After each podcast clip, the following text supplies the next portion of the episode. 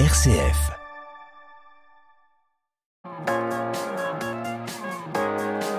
M comme midi, l'invité.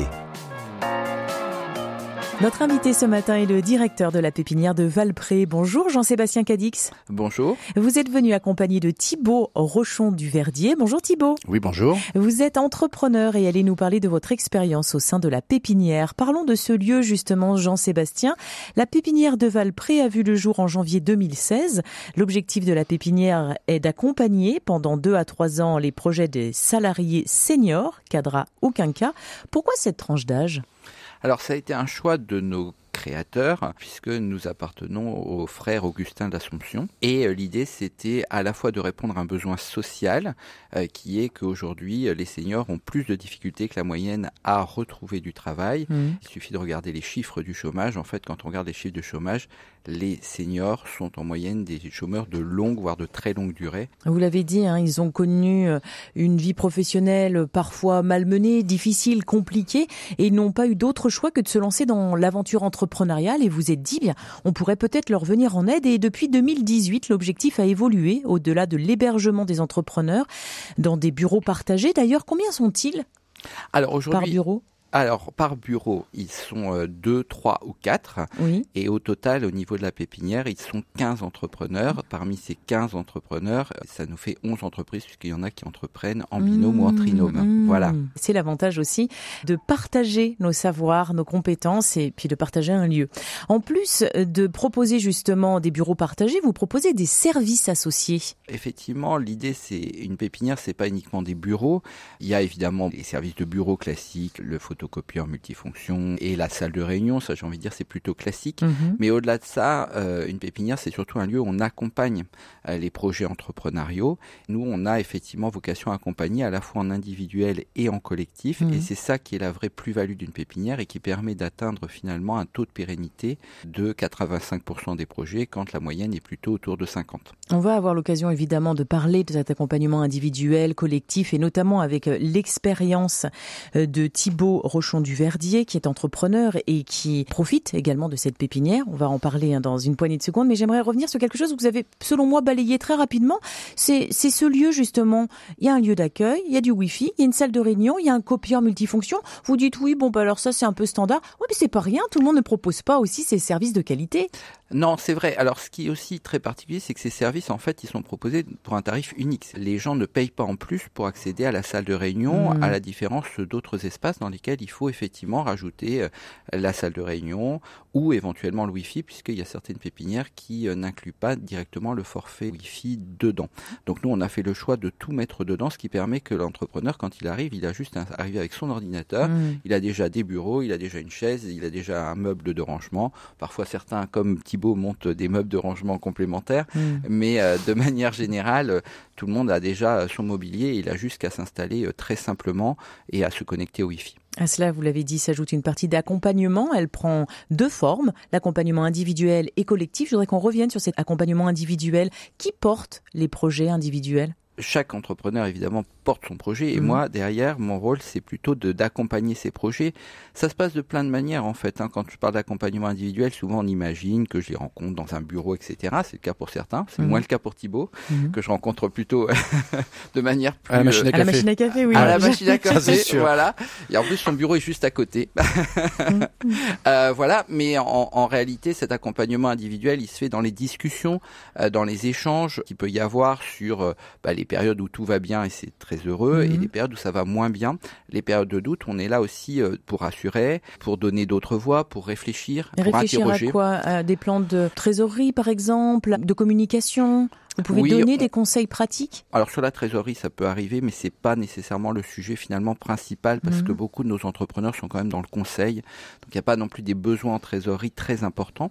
En revanche, on intervient beaucoup sur la question commerciale et la question de la communication. Mhm.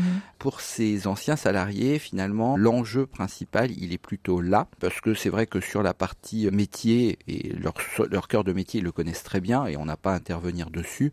En revanche, cette dimension commerciale, ça reste quand même le nerf de la guerre. Alors Thibaut est un exemple atypique parce que lui vient du monde commercial, mais beaucoup d'entre eux n'ont aucune, voire très peu d'expérience commerciale, et donc c'est compliqué euh, pour eux effectivement de vendre leurs services, mmh. d'autant plus qu'ils mmh. estiment qu'ils se vendent eux. Et ça, c'est encore plus difficile. Donc il y a une partie d'accompagnement commercial, on l'a entendu, communication, stratégie aussi peut-être. Vous les guider, vous les aider à prendre du recul sur leurs projets? Je vois que Thibaut hoche la tête, donc ça veut dire qu'il a dû en bénéficier. Thibaut, le micro est ouvert. Déjà, il y a un comité de, comment vous appelez ça déjà De sélection. Un comité de sélection et qui est une occasion finalement de présenter son projet euh, à tout un comité. Pour ma part, ça a été un fait déclencheur puisque je me suis présenté à la pépinière à l'automne 2020 et j'ai été recalé. Ah. Ça commençait bien. Ouais, ouais, mais à Cavaillon, rien d'impossible. Et je pense qu'ils m'ont rendu un grand service. Ah. Je me suis représenté un an plus tard. J'avais des clients, j'avais des chiffres d'affaires, j'avais une stratégie, j'avais un business plan. Et, donc, ça m'a fait du bien. Donc, ce que je veux dire par là, c'est qu'on nous confronte à la réalité. Mm. Et donc, cet apport de regard extérieur est extrêmement bénéfique. Et puis après, il y a le regard de nos pairs au sens de tous les entrepreneurs avec lesquels on échange sur nos problématiques. Évidemment. On va avoir l'occasion, en deuxième partie d'interview, de vous entendre parler de votre expérience, Thibault. J'en profite pour revenir vers vous, Jean-Sébastien, avec euh, ce que Thibault vient de nous dire, il a été recalé. Ça veut dire qu'il y a une sélection à l'entrée et comment elle est faite? Oui, alors toutes les pépinières aujourd'hui en Auvergne-Rhône-Alpes ont un comité de sélection à l'entrée. L'idée euh, derrière, c'est de se dire d'abord d'apporter finalement, et ce que Thibault exprimait très bien, des regards croisés sur le projet. Et les regards croisés, ils sont apportés par qui? Ben, Par le président de la pépinière, qui est un ancien manager de transition, qui est un jeune retraité.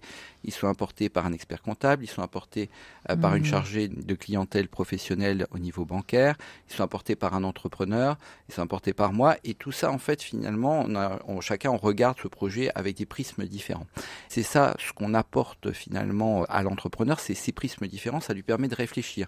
Alors même quand il est accepté, finalement, il y a toujours des questions sur lesquelles c'est un peu bancal, c'est un peu hmm. compliqué. Lesquelles, par exemple?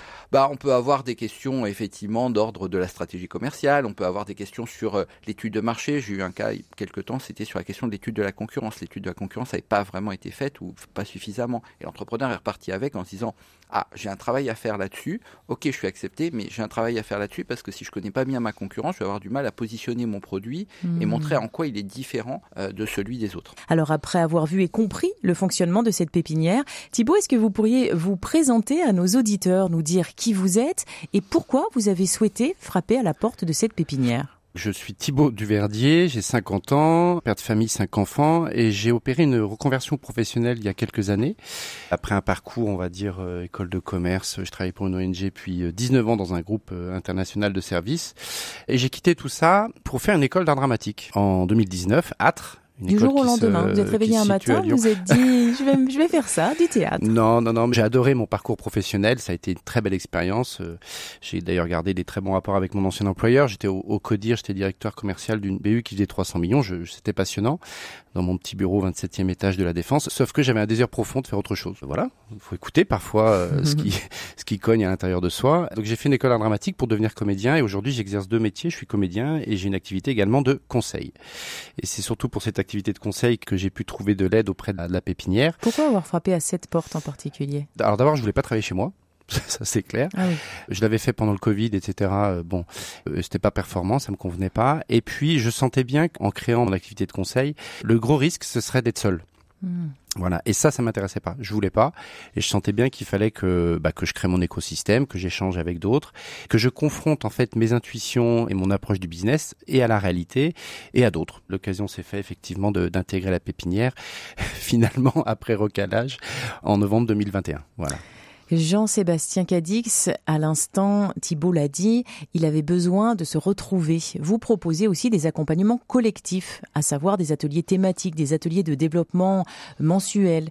Ça permet quoi et pourquoi vous proposez ces ateliers-là? Alors en fait, on a commencé à les proposer il y a maintenant un peu plus d'un an et euh, ça a apporté énormément dans le collectif en fait, ça apportait beaucoup parce que aujourd'hui on a des personnes qui ont des expériences très variées.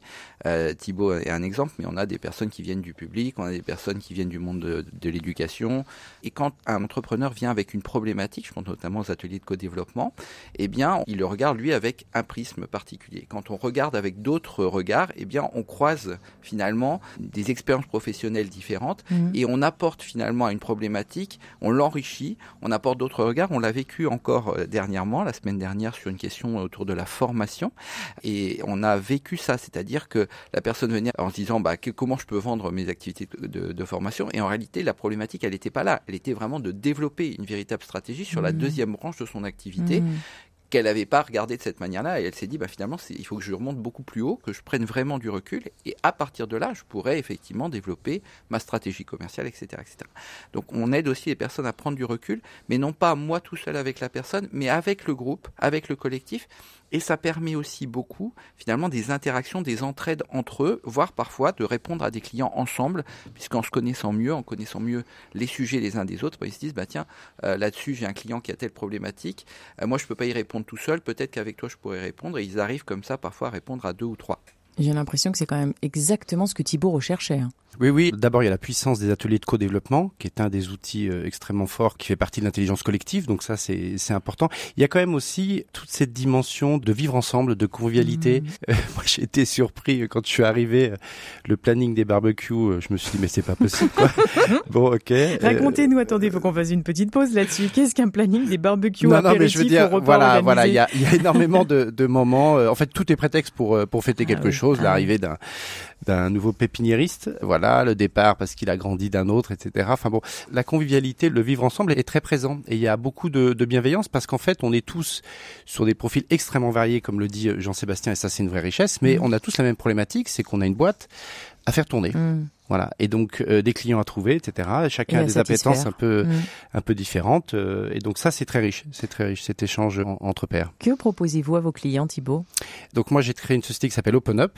Donc dans mon activité de conseil, j'accompagne les directions générales et les directions commerciales sur le champ des soft skills, les compétences relationnelles et comportementales. Donc on travaille euh, l'agilité, l'assertivité. En ce moment, je, je, fais beaucoup de conférences sur manager dans l'incertitude tu m'étonnes, vu le climat actuel. C'est l'essentiel de mon activité. J'ai une petite aussi euh, activité de, de conseil sur tout ce qui est stratégie commerciale pour des, pour des structures plus petites. Mais l'essentiel de mon job, c'est sur des grands groupes. Je suis dans la ludopédagogie. Précisément, j'utilise l'impro appliqué. Donc, euh, on prend une salle de réunion, on vire les tables et chaises. Ça devient un plateau. Et sur ce plateau, vous allez voir qu'il y a des liens avec le métier de comédien. Euh, on va faire des exercices. Mhm. Voilà, c'est très corporel, c'est très physique. C'est de la ludopédagogie, donc ça a des objectifs pédagogiques. Par contre, donc on fait différents exercices pour se confronter, pour prendre conscience de sa capacité d'écoute active, d'accueil de, l'imprévu, d'agilité. C'est sur des séquences souvent d'une grosse demi-journée ou d'une journée. Comment est-ce que vous trouvez vos clients? Est-ce que la pépinière vous aide? C'est-à-dire, est-ce que le réseau peut être utile Alors l'essentiel de mes clients, moi je suis sur un cycle un peu particulier, donc ça fait quasi deux ans que j'exerce et j'ai quasiment pas fait d'activité commerciale. Pourtant je connais un petit peu. Donc j'avais un réseau, bon je fais 19 ans dans un grand groupe, voilà. J'ai pris toutes les connexions que j'avais, les personnes qui arrivaient avec une problématique. Les, les, clients sont essentiellement venus par euh, par là. Avec la pépinière, on a pu euh, monter une prestation extrêmement intéressante sur un énorme séminaire en face à l'hôtel Valpré. On était plusieurs consultants. L'essentiel c'est plutôt par euh, mon réseau par des gens que je connais, qui arrivaient avec des problématiques sur lesquelles je pouvais être créateur de valeur. Et est-ce qu'ensuite vous pouvez, par exemple, si vous réalisez qu'un de vos clients a des besoins qu'un autre entrepreneur au sein de la, pépinière peut avoir, est-ce que vous échangez comme ça euh, les contacts, les contrats, les Alors on peut, on peut. Après, euh, la particularité, c'est qu'on est tous sur des, à la fois on fait tous, enfin, essentiellement du conseil, pas tous d'ailleurs, mmh. mais on est sur des métiers très différents. C'est-à-dire que s'il y en a qui interviennent sur le sujet des RSE, sur le sujet de l'activité solaire, etc., c'est quand même extrêmement euh, large comme palette. On a un mmh. photographe aussi.